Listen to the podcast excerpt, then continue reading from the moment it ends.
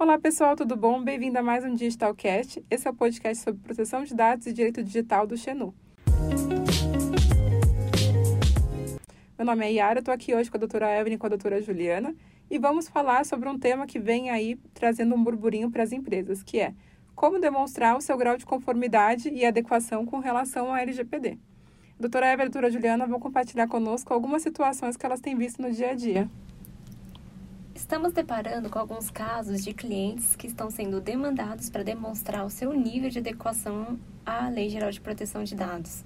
Muitas vezes as empresas estão encaminhando questionários de due diligence com algumas perguntas para demonstrar um nível de adequação. Por exemplo, se essa empresa já teve os contratos adequados com seus terceiros, quais são as medidas de segurança que estão sendo adotadas na empresa em relação ao serviço que será prestado e também outros assuntos, como por exemplo, se essa empresa já tem um canal de solicitação para atendimento aos direitos dos titulares, se ele tem um DPO, qual é o contato, se tem uma política de privacidade, dentre outros requisitos que demonstram a adequação da empresa à lei. Então a gente vê essa tendência do mercado de não só se encaminhar para o processo de adequação, mas também cobrar os seus terceiros envolvidos para também estarem adequados. E acho que uma coisa que a gente tem visto muito nos contratos também é a previsão de cláusulas mesmo, né? Prevendo que a empresa pode auditar a outra, pode auditar o terceiro, para analisar se ela está em conformidade, né?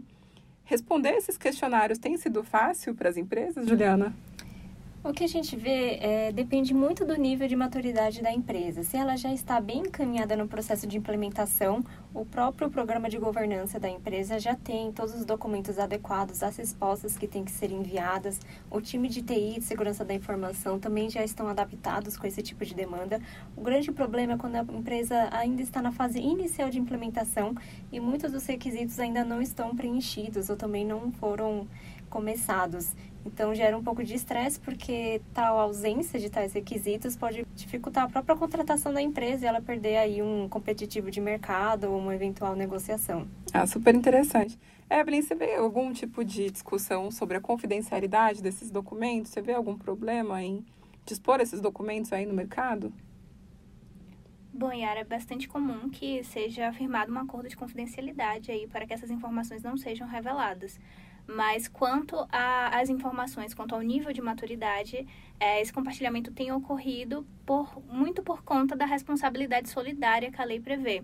Então, controladores estão preocupados é, sobre o nível de maturidade dos seus operadores, assim como também empresas coligadas estão preocupadas com as outras empresas como é que isso está acontecendo. Então tem gerado bastante ansiedade nessas respostas, muitas vezes, como Juliana falou, por não terem ainda determinados documentos. Então, essas respostas a esses questionários geram muita ansiedade.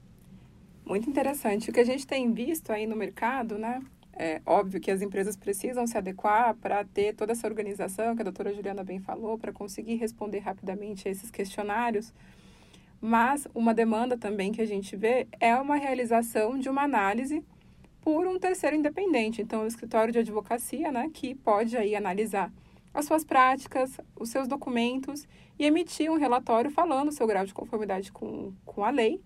E aí, eventualmente, se algum terceiro vier te questionar, né, algum cliente seu questionar a sua adequação à lei, você pode aí utilizar esse documento e, de repente, evitar de ter que disponibilizar alguns documentos que são internos, que tem, de repente, alguma informação que pode ser confidencial para um terceiro, para o mercado, né? E a realização desse tipo de análise, desse tipo de auditoria posterior né, à implementação, também pode trazer vários outros benefícios. Então, de repente, analisar se algum ponto que você já fez a implementação, se realmente está adequado, né, se tem algum ponto de melhoria ainda a ser feito, né? Se você fez essa adequação internamente, uma adequação in-house que a gente chama, será que essa adequação foi adequada, né? Será que não valeria a pena contar aí com a validação de um terceiro independente? E também para você conseguir demonstrar aí para o seu board, para o seu C-Level, ou então para investidores que a empresa está em conformidade com a LGPD. Então, acho que essa demanda ela é legítima do mercado, ela vai continuar existindo, mas as empresas têm encontrado aí boas alternativas para submeter as suas, as suas práticas, os seus documentos a um terceiro, não, um escritório de advocacia que tem uma independência, que tem uma autonomia, que vai fazer uma análise eh, correta né, dessa documentação e de repente demonstrar isso através de um parecer. Bom, pessoal, muito obrigada pela audiência. Espero que nós tenhamos ajudado você aí com as suas questões sobre proteção de dados e direito digital no dia a dia. Se tiver alguma dúvida ou quiser escutar algum tema aqui nesse podcast, entre em contato conosco, que será um prazer.